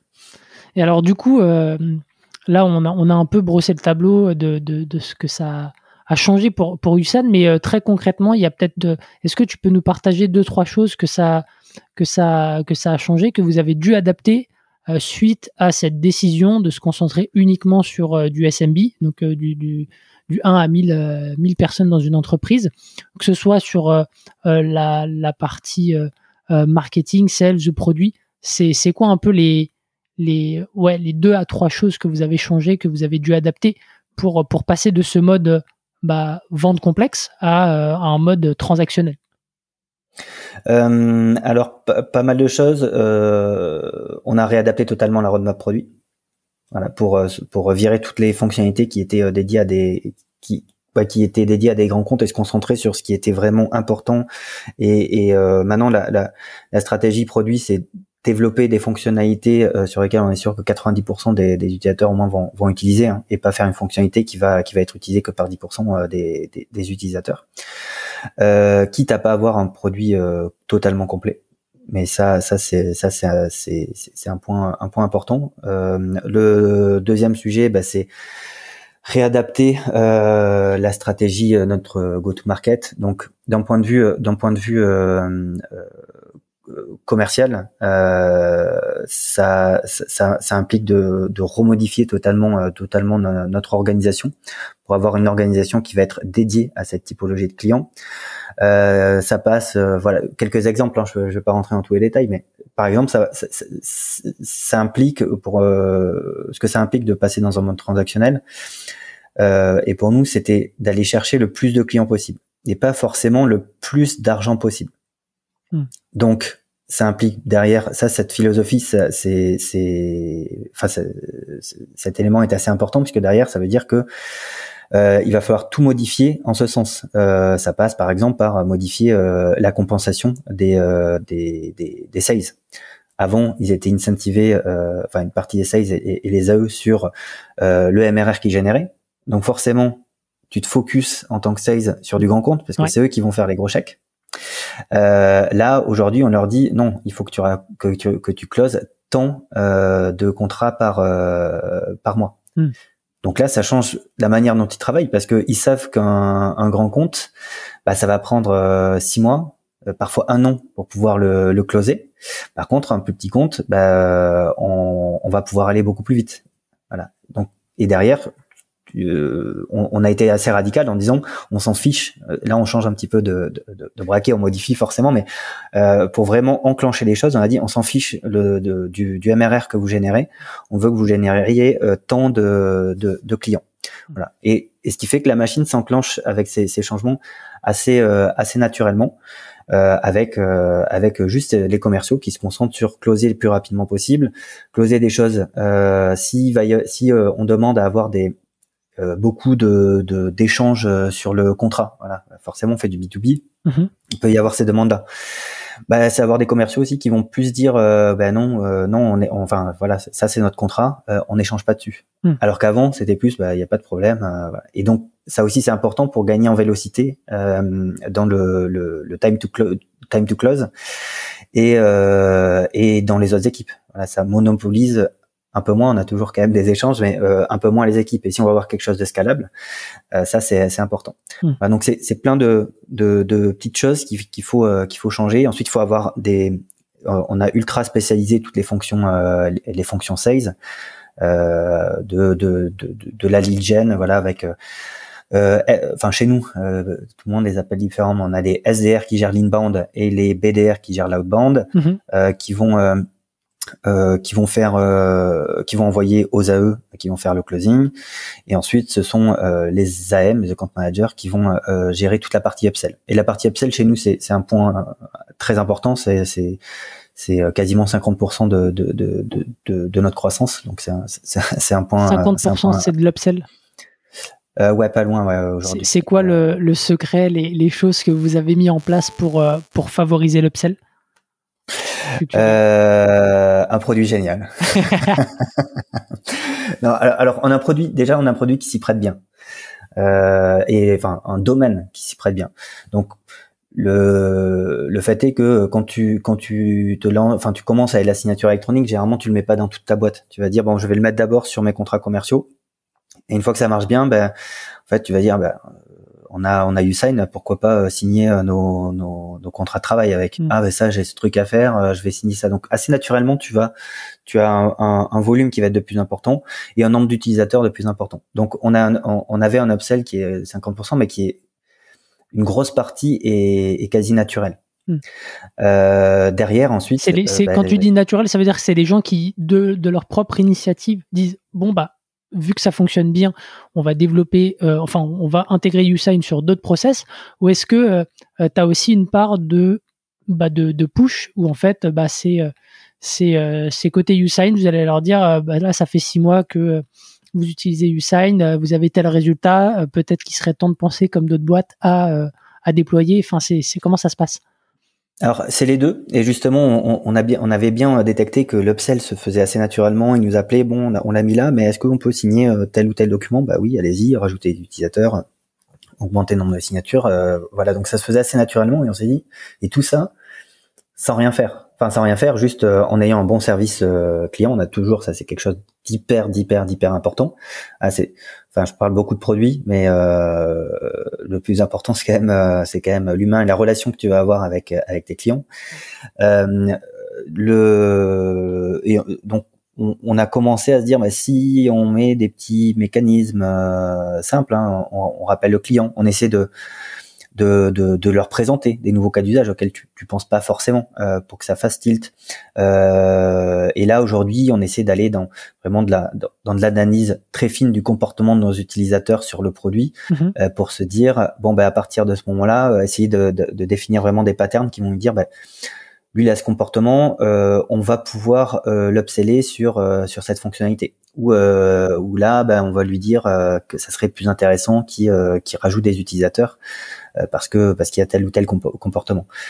Donc ça, c'est passé d'un mode naturel à euh, pour optimiser tout ça euh, quelques tests euh, à la mano.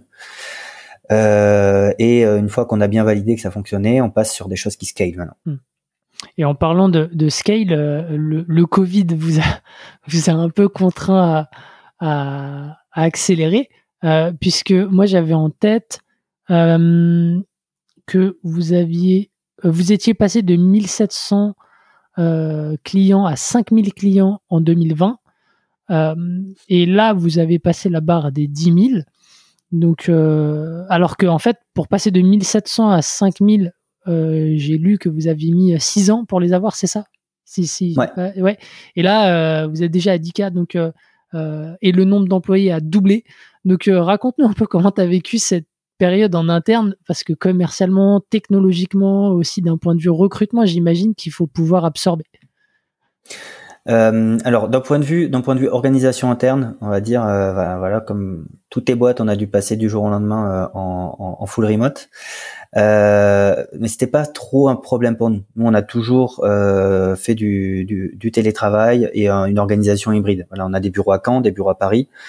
Euh, des personnes qui sont en, full remote un petit peu partout en France. Donc tu viens au bureau, tu viens pas au bureau, tu t'organises comme tu veux. Donc toute la partie euh, outillage était mise en place.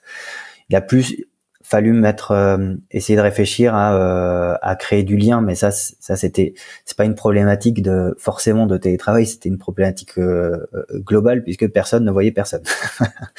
voilà, donc les, les, sujets qu'on a dû, sur lesquels on a dû réfléchir aussi, c'est comment partager de manière plus efficace l'information, tout le monde soit au courant, tout le monde se fasse partie, se sente faire partie vraiment de de l'aventure du bateau à tous les niveaux, donc mise en place de rituels, euh, beaucoup de partage d'informations, c'était euh, des points importants, mais aucune grosse difficulté pour ce, ce passage-là. Donc euh, tant mieux, tant mieux pour nous parce que derrière on a eu du taf.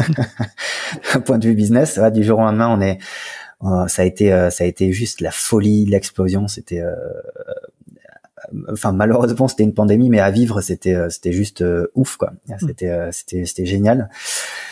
Euh, et on a on n'avait pas le temps de s'ennuyer. Voilà, personne, personne chez Usain. Je pense surtout pour le premier confinement, c'est euh, c'est ennuyé, savait pas quoi faire. Quoi. Alors du coup, c'était quoi les, euh, les challenges donc les challenges en plus on était dans une période où on savait pas vraiment ce qui allait se passer, est-ce que ça allait euh, s'arrêter, pas s'arrêter du, jour au lendemain? Donc on, est, on avait euh, monté une petite euh, petite cellule de crise euh, pour pour où on demandait à, tous nos directeurs de remonter l'ensemble de leurs data pour qu'on puisse suivre ce qui se passait bien, ce qui se passait pas bien, essayer d'analyser là aussi on pouvait couper les vannes ou pas d'un point de vue trésor pour pas avoir de problème.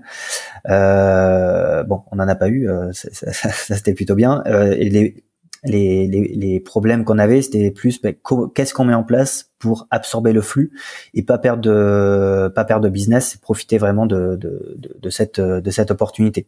Ah, donc au lieu de on a mis en place des, euh, des sessions, au lieu de faire du, one to one avec les sales, on faisait du one to many, donc hmm. des euh, sessions de, de webinars euh, mises en place. Euh, euh, essayer de, de, de faire en sorte que que, que les sales aussi euh, passent le moins de temps possible avec une personne en apportant toujours un niveau de qualité. Ça, c'est très important.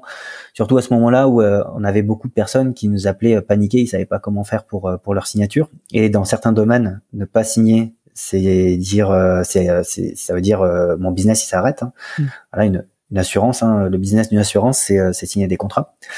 par exemple, dans l'immobilier, ça, ça a été un, un, gros sujet, et notamment les notaires. Bah, ils peuvent pas signer. Euh, pour signer, fallait être en études. Comment comment tu fais? T'as plus de business et tu bloques tout un secteur d'activité si tu peux pas signer euh, tes documents. Euh, donc il y avait vraiment des enjeux des enjeux forts. Hein. C'était pas juste pour signer comme ça. Derrière, il y avait des enjeux économiques très forts. Donc il fallait quand même apporter un niveau de qualité pour rassurer les gens et leur dire on était là, qu'on allait assurer et apporter toutes les réponses. Donc voilà, on a tous travaillé euh, main dans la main euh, pour euh, pour mettre en place, modifier ces, ces process très rapidement. Voilà, il fallait qu'on soit hyper hyper agile.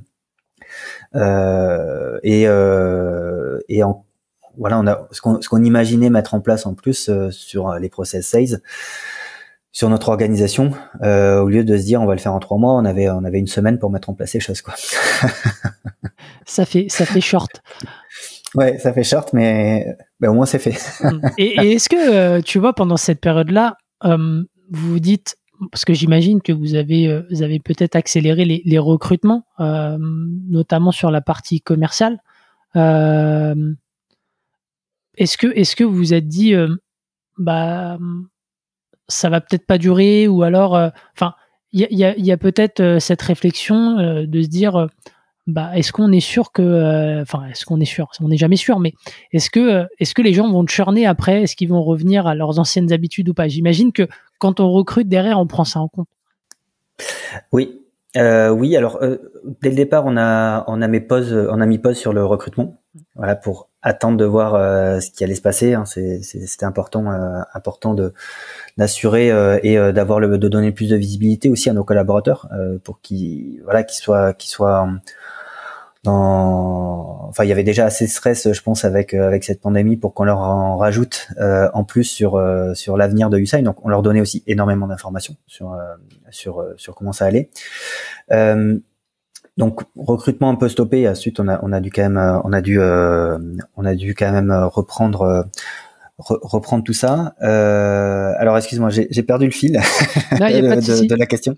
Pas de souci. je, euh, me disais, euh, enfin, ce que je te disais, c'est est-ce que, est-ce que ça, est-ce qu'à un moment donné, vous avez douté au moment de réappuyer, de renclencher la machine de recrutement, parce que bah, vous auriez pu vous dire, bah, ça va derrière, les gens vont vont churner, vont revenir à leurs anciennes habitudes et on va pas les garder?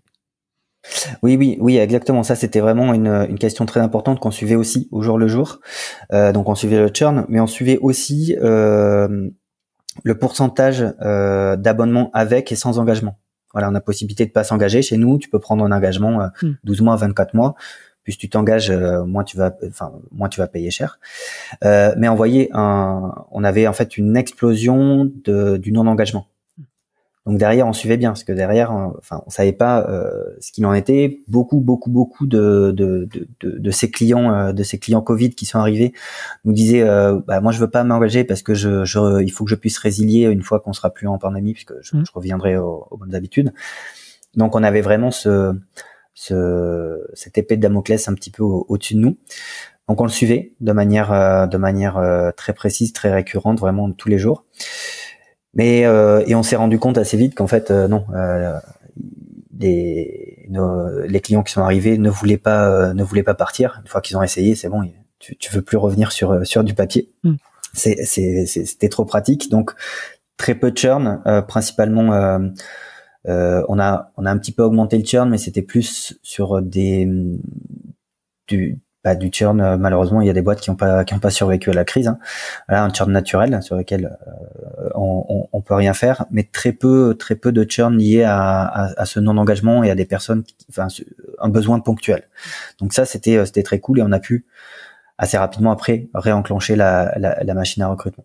Par contre, ce qui a changé, c'est que avant on essayait de voir physiquement forcément l'ensemble des employés. là, on a recruté, on a doublé la taille de l'équipe en, quelques mois avec des personnes qu'on n'avait euh, jamais vues et, on les a revues, enfin un an après quoi. Euh, Puisqu'on était en télétravail, on a, on a embauché un petit peu partout en France et on, a vu quand on a fait un, ce qu'on appelle notre team meeting, euh, mm. donc un petit événement, euh, enfin petit, c'est toujours, on est toujours fatigué après ça. Puis ça commence à faire beaucoup là avec le nombre d'employés. Donc... Euh. Ouais, ouais, ouais, c'est clair, c'est clair, mais enfin trop marrant de, de, de, de, voir les gens en vrai, quoi, mm. et pas que que en, en, en 2D euh, et juste la tête. Euh, ouais, c'est c'était euh, c'était très marrant et, et impressionnant à la fois, quoi. Mm. Enfin, tu pars, tu pars, tu pars, tu, tu quittes les bureaux à un moment, euh, t'es, euh, t'es, je sais plus combien on était, mais peut-être 30, euh, tu reviens, t'es, t'es 70 quand tu, tu revois tout le monde, tu fais, ah ouais, ouais, ouais. Quand tu vas dans les bureaux, tu fais, attends, mais en fait là, je connais, connais personne. Si je crois que c'est ça, voilà. J'ai dû me tromper d'étage, je sais pas, c'est assez bizarre. Ah, mais c'est, euh, c'est, enfin, je pense que ça doit être euh, assez impressionnant à, vivre. Euh, peut-être juste avant de passer à la suite, la question que je, je voulais te poser, tu vois, pareil pour anticiper les churns potentiels de personnes qui étaient venues hein, uniquement à cause du, du Covid. est-ce que vous avez réfléchi à des stratégies de fidélisation à ce moment-là pour pour anticiper, prendre les devants euh, parce que comme tu le disais, les personnes étaient sur des engagements, enfin étaient sans engagement. En fait, ils étaient sur des abonnements mensuels. Est-ce que vous aviez réfléchi à ça euh, à, ce moment-là?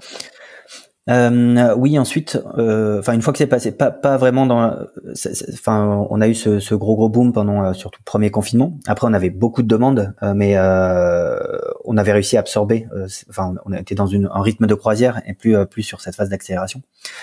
Euh, donc là, on, on, a réfléchi, on s'est dit il va falloir qu'on trouve comment comment les engager. Donc là, ça passait par euh, nos, notre notre service client qui euh, qui contactait, qui euh, essayait de dire bon ben on vous propose 10% de remise. Voilà, c'est si vous vous engagez faire en sorte d'en engager le le le plus le plus possible. Ouais, donc on a on a pas mal travaillé travaillé sur ce sujet-là pour revenir dans, dans dans la proportion euh, qu'on avait auparavant. Quoi. Hmm. C'est quoi d'ailleurs la, la, proportion entre euh, engagé euh, longue durée et non engagé? Euh, alors malheureusement, je sais pas si c'est si c'est un truc. Je, pas, je, je, préfère pas dire de bêtises. Euh, je l'ai pas du tout en pas du tout en tête, pas du tout en tête. Ouais, je Désolé. Pas de souci. bon, passons à la suite. Euh, on avance dans le timing. Euh, donc, comme on l'a dit, tu recrutes beaucoup, tu t'internationalises, je vais y arriver, euh, à vitesse grand V. Tu as levé 30 millions d'euros en juin dernier. et là, récemment, tu as fait du M&A, tu as, racheté Canyon. Donc, tu as plein de sujets. Comment est-ce que tu t'organises? Moi, ça m'intéresse de savoir comment est-ce que tu t'organises dans, dans, ton quotidien de, de, de CEO pour rester, euh, bah, pour rester focus et, et, et, absorber tout ça en fait euh, euh, oui, effectivement, on a plein plein de sujets et il y en a toujours plein qui arrivent. ça c'est euh, ça c'est c'est vraiment le, enfin il y a toujours plein de sujets, hein. qu'importe la taille. Euh, faut se dire que il y, a, les sujets sont pas les mêmes, mais il y en a toujours toujours toujours plein. et pour pouvoir bien traiter ça, bien gérer ça, avec une voilà, on n'est plus une start-up, on est une, une vraie boîte structurée euh, en mode, enfin, avec une forte croissance. On appelle ça des scale-up aujourd'hui, mais mais euh, pour pouvoir bien bien gérer tout ça, tous les sujets, euh, on s'entoure bien. Ça c'est le plus important. Donc on, on, on, a créé, on continue de créer vraiment une euh, une team une team d'exec euh, senior. Donc euh, le premier qui est arrivé, c'est c'était Alban, notre CEO qui a euh, qui a transformé la boîte, qui a qui a vraiment transformé euh, la boîte, dans, dans le bon sens du terme, euh, dans le très bon sens du terme même, euh, et qui voilà qui qui a apporté son expertise, sa sa seniorité pour pour pouvoir vraiment changer les choses, accélérer, gérer énormément de sujets et nous bah, nous libérer libérer du, du, du temps de cerveau aussi. Euh, et euh, ça, on le fait. Euh, on a eu, on a deux, deux, VP là, Chris et Nico, qui sont arrivés pour gérer la partie product et engineering. Ça aussi, ça a changé totalement les choses. Et on est en train de recruter là sur la partie sur la partie finance, sur la partie people and culture, donc pas mal de, de, choses qui arrivent. Et l'objectif, c'est aussi d'avoir d'apporter cette seniorité pour pouvoir gérer tous ces sujets qui sont mine de rien de plus en plus complexes mm. et, et nous aider dans le quotidien. Donc et ça, ça, ça, ça, ça change la donne en tant que CEO, en tant que euh, de fondateur. Donc, tu as recruté, euh, je dirais, tu continues de recruter tes, tes lieutenants pour pouvoir euh, te, te, dégager du temps et, et, garder un focus. Du coup, c'est quoi Tu vois, enfin, c'est, je pense que j'ai discuté avec d'autres fondateurs qui étaient plutôt early stage. ils sont toujours preneurs, et d'une manière générale, les gens sont, sont toujours preneurs de, de conseils là-dessus sur cette phase de scale pour pour la vivre au mieux. Euh, et, du coup, euh, euh, comment est-ce que tu as, peut-être pensé ton nouveau périmètre sur la base de ces recrutements? Voilà. Alors aujourd'hui, en fait, nous on a sur, sur ces recrutements, on a essayé de. L'objectif, c'était de déléguer beaucoup de choses et, de choses importantes et d'apporter une expertise. Antoine et moi, nous, notre seule expérience avant Usign, euh, c'est l'école. donc voilà, on apprend, on apprend sur le tas et c'est bien de faire venir des gens qui ont déjà fait hmm. euh, pour éviter de faire des erreurs et euh, aller euh, aller plus vite. donc ce qu'on ça ça nous permet de déléguer beaucoup de choses plus opérationnelles et de, de on, on, est quasiment plus opérationnel sauf sur certains sujets. donc là l'objectif eh ben on travaille énormément sur sur sur la strate sur euh, la vision, c'est nous qui portons euh, la vision, la direction dans laquelle on veut que la boîte euh, aille, sur les valeurs qui sont qui sont très importantes pour nous et chez nous. et c'est plus on avance, plus il y a de monde, plus on recrute, plus il faut investir pour renforcer renforcer ces valeurs, que ce soit pas juste des, mots écrits euh, écrits dans, dans les couloirs, mais vraiment des choses qui sont ressenties par l'ensemble des collaborateurs. Ça, c'est des points importants. Et euh, derrière, euh, notre rôle, c'est gérer le rôle d'un CEO, c'est et, et, des fondateurs en général, c'est gérer la merde, c'est être là là où il y a des problèmes, quoi. Euh, donc ça, ça, je, je, pense en tout cas que c'est toujours vrai, ça restera toujours vrai de, de, de, du, du, premier jour où on, crée sa boîte au, au, dernier. Euh, donc c'est c'est voilà c'est être là, reprendre les sujets sur lesquels sur lesquels on n'a pas travaillé, sur la structuration, sur lesquels il y a il y a des choses qui euh, qui déroulent pas bien, euh, sur lesquelles on n'a pas de personne encore pour gérer, euh, pour pour essayer d'améliorer les choses et ensuite mettre quelqu'un qui va pouvoir euh, qui va pouvoir vraiment reprendre tout ça. Hmm. Mais voilà, je pense que le rôle d'un CEO, c'est gérer la merde. Très clair. Et c'est quoi tes à côté de à côté de de de ce rôle de pompier de service, c'est quoi tes réflexions pour YouSign sur les sur les cinq prochaines années? Donc euh, voilà, nous notre objectif c'est c'est de, de créer euh, le leader euh, le leader européen de la, signature électronique à, à destination des TPE PME.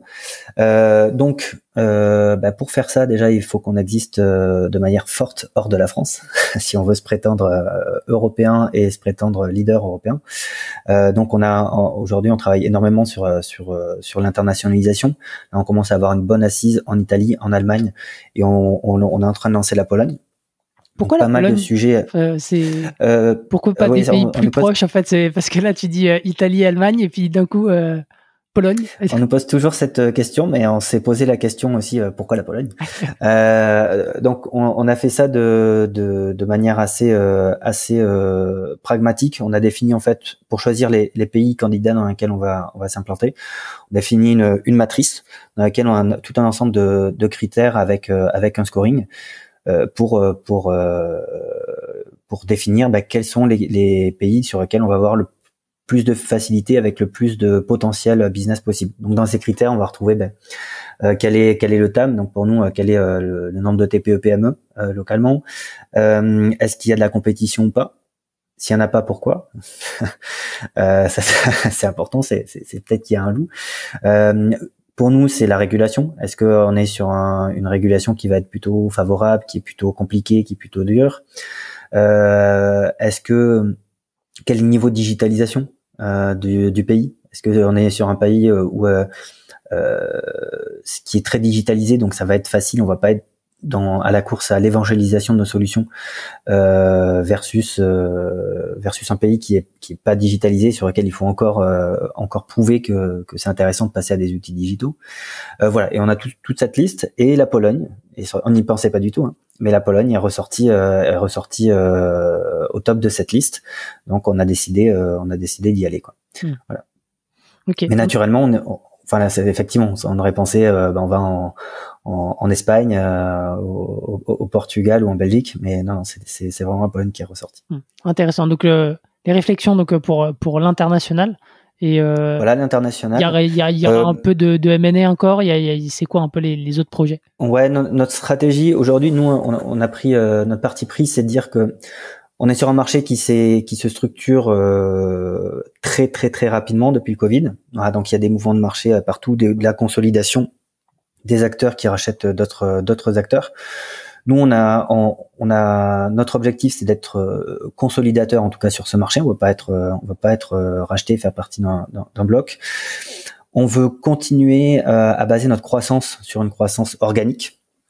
on pense qu'on aura beaucoup plus on, ira beaucoup plus vite euh, parce qu'on sait faire cette croissance organique, parce qu'on a pris ce focus euh, et parce qu'on commence vraiment à avoir une, machine hyper scalable euh, de croissance. Donc on se focus, on se focus, on se focus sur ça. Et on va pas aller racheter des bases clients à, droite à gauche. Hmm. Ça on sait pas faire et on sait pas si ça. Enfin voilà à un moment donné, on va, on va avoir plein de clients, mais on ne sait pas comment euh, comment euh, ça va évoluer sur le futur. Donc ça, c'est notre euh, notre parti pris. Et on fait du M&A pour aller chercher du des, des, des, fonctionnalités qui vont être game changer euh, au sein de notre produit. Ce qu'on a fait avec Canyon. Donc l'objectif, c'est aussi de sortir de du du marché euh, de la signature électronique simple pour aller sur un marché beaucoup plus large, apporter beaucoup plus de valeur à nos clients. Euh, donc là, avec Canyon, c'est tout ce qui se passe en amont de la signature. Voilà, bah, avant de signer, bah, il faut générer son contrat. Mm. Comment est-ce qu'on va euh, mettre un outil hyper simple pour euh, pour euh, générer automatiquement, le plus automatiquement possible son contrat, le compléter? Voilà, donc ça, on travaille, on, va avoir des, des, choses qui vont sortir en en, en juillet, euh, qui sont qui vont être très très très cool. Voilà, Canyon, ils font vraiment un, un, taf génial. Euh, toute la partie workflow, avant de signer, bah, il faut qu'on il faut il faut il faut échanger, il faut des allers-retours sur sur le document. Voilà, donc on s'occupe de tout ça.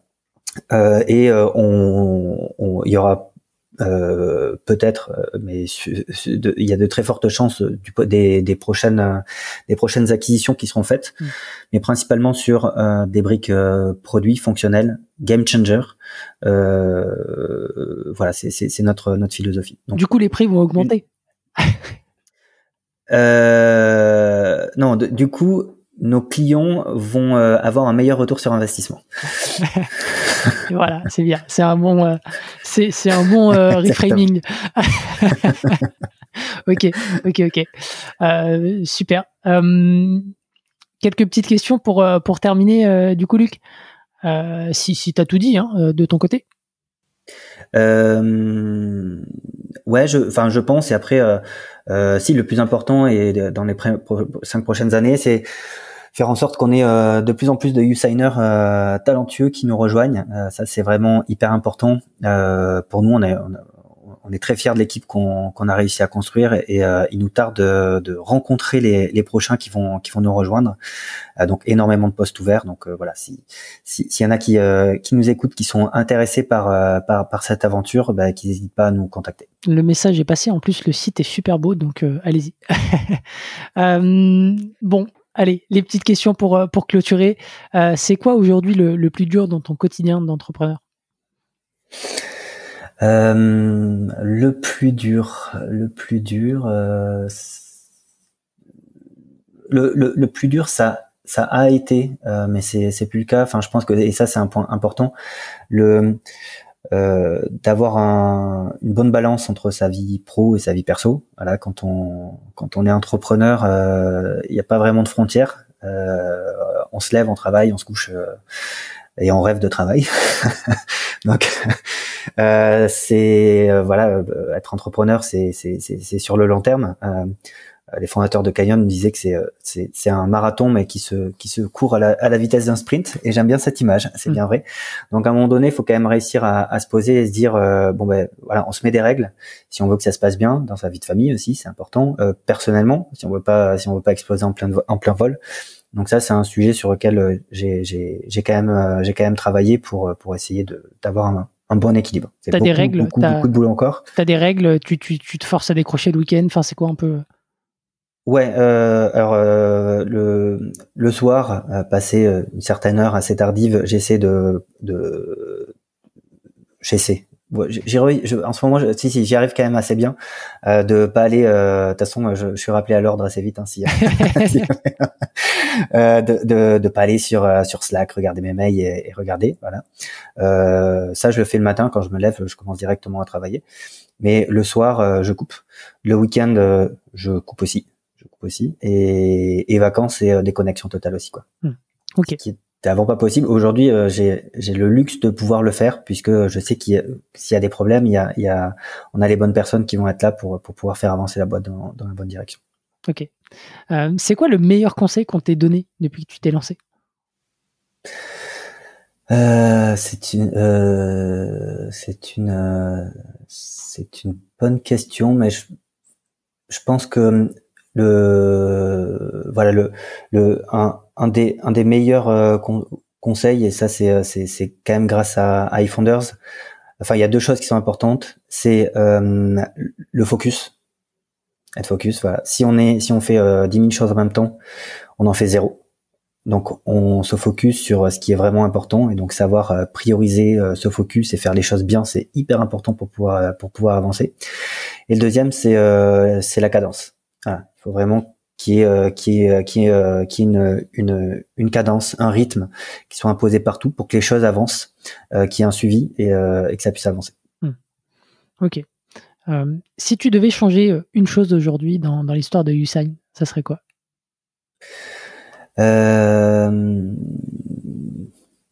Qu'est-ce que qu'est-ce que je changerais?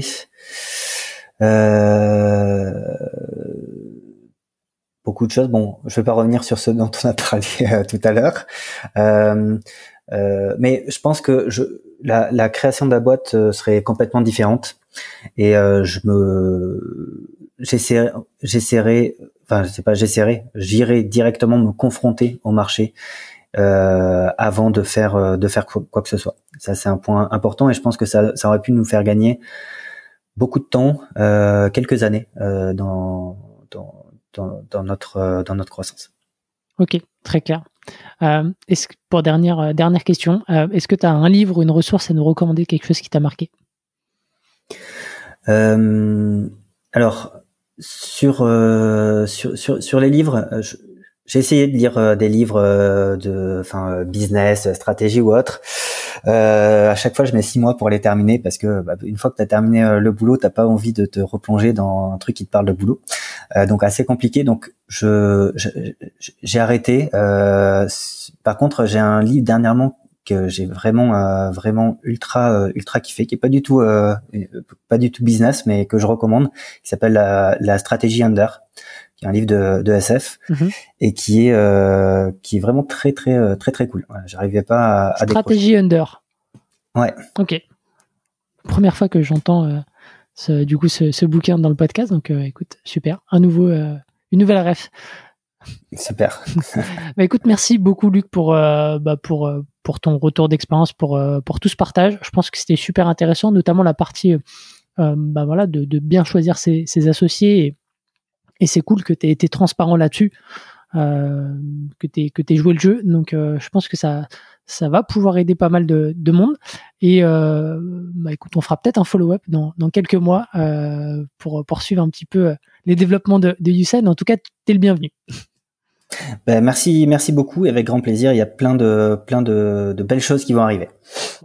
Merci beaucoup, chers auditeurs, d'avoir écouté cet épisode jusqu'au bout. Je vous dis à la semaine prochaine. Ciao. Salut, Luc. Salut. SAS Club, c'est terminé pour aujourd'hui. Enfin presque. Si vous avez retenu un ou deux conseils, techniques ou apprentissages, alors pensez à noter SAS Club 5 étoiles sur Apple Podcast avec un petit commentaire pour m'encourager. Et si vous êtes de la team Android, pas de problème, partagez simplement un épisode qui vous a fait kiffer sur vos réseaux sociaux. C'est ce qui m'aide à gagner en visibilité et m'encourage à produire toujours plus d'épisodes.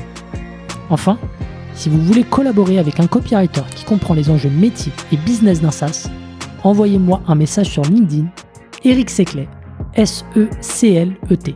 Encore merci et à la semaine prochaine.